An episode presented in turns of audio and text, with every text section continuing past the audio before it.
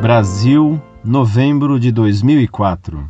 Caro senhor Orlando Fedeli, creio que o senhor deva lembrar-se de mim. Sou o rapaz que estava procurando uma religião e que fez algumas perguntas ao senhor. Pois bem, apesar de o senhor ainda não ter me respondido meu segundo e-mail, esse aqui é o terceiro, eu apressadamente venho redigir-lhe algumas questões. Sei que és um homem muito ocupado, porém creio que o senhor me responderá a esses dois e-mails. A questão é sobre a excomunhão de qualquer indivíduo que tenha ideia comunista ou socialista, ou até mesmo alguém que esteja filiado com algum partido desse regime político. Sei que o comunismo de Cuba não é nenhum modelo a ser seguido, mas creio que existem idealizadores que têm em mente um socialismo menos rígido, igualitário e até mesmo religioso. Não entendo, em minha ignorância, por que motivos o capitalismo pode ser superior ao socialismo, tendo em vista que este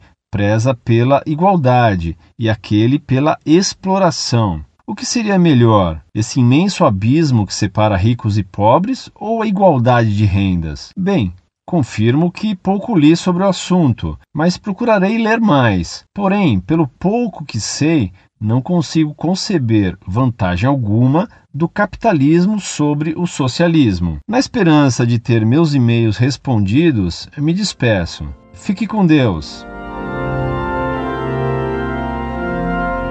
Prezado Salve Maria. Desculpe o atraso em responder-lhe. É que, de fato, as cartas se acumulam em minha caixa de entrada. Você compreenderá melhor a minha resposta se ler meu trabalho sobre a desigualdade e igualdade de direitos. O socialismo tem por princípio e por fim a igualdade de todos os homens. Ora, Deus fez os homens semelhantes, não iguais.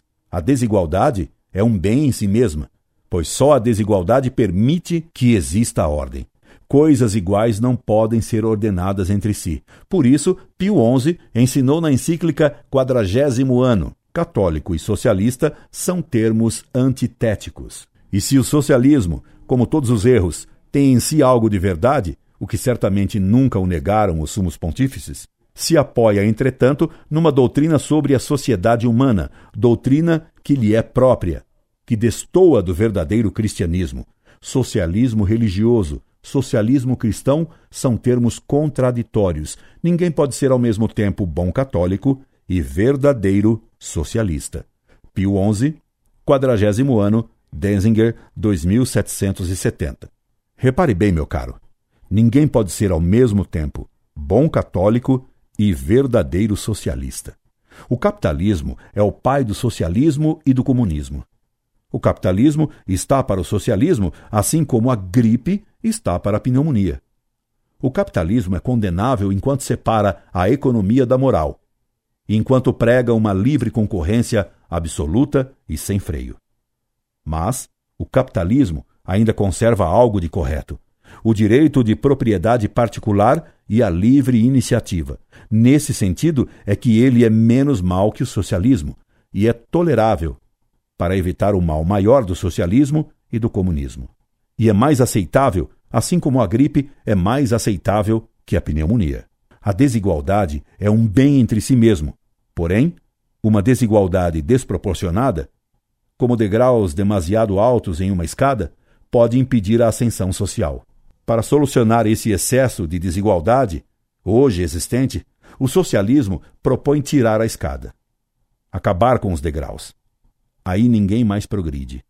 A solução para sanar uma excessiva desigualdade não é a do socialismo, retirar a escada, mas sim aumentar o número de degraus para que as desigualdades fiquem menores. Você me diz que não consegue ver vantagem nenhuma do capitalismo sobre o socialismo. Basta que você repare como as pessoas que vivem em regime socialista fogem para onde há regime capitalista para você compreender que no capitalismo há muito menos mal do que no socialismo. De Cuba, o povo foge arriscando a vida. Para Cuba, nem Frei Boff e nem Frei Beto querem ir para morar lá. Ninguém foge dos Estados Unidos para Cuba em botes infláveis ou em jangadas. Incorde Jesus Semper, Orlando Fedeli.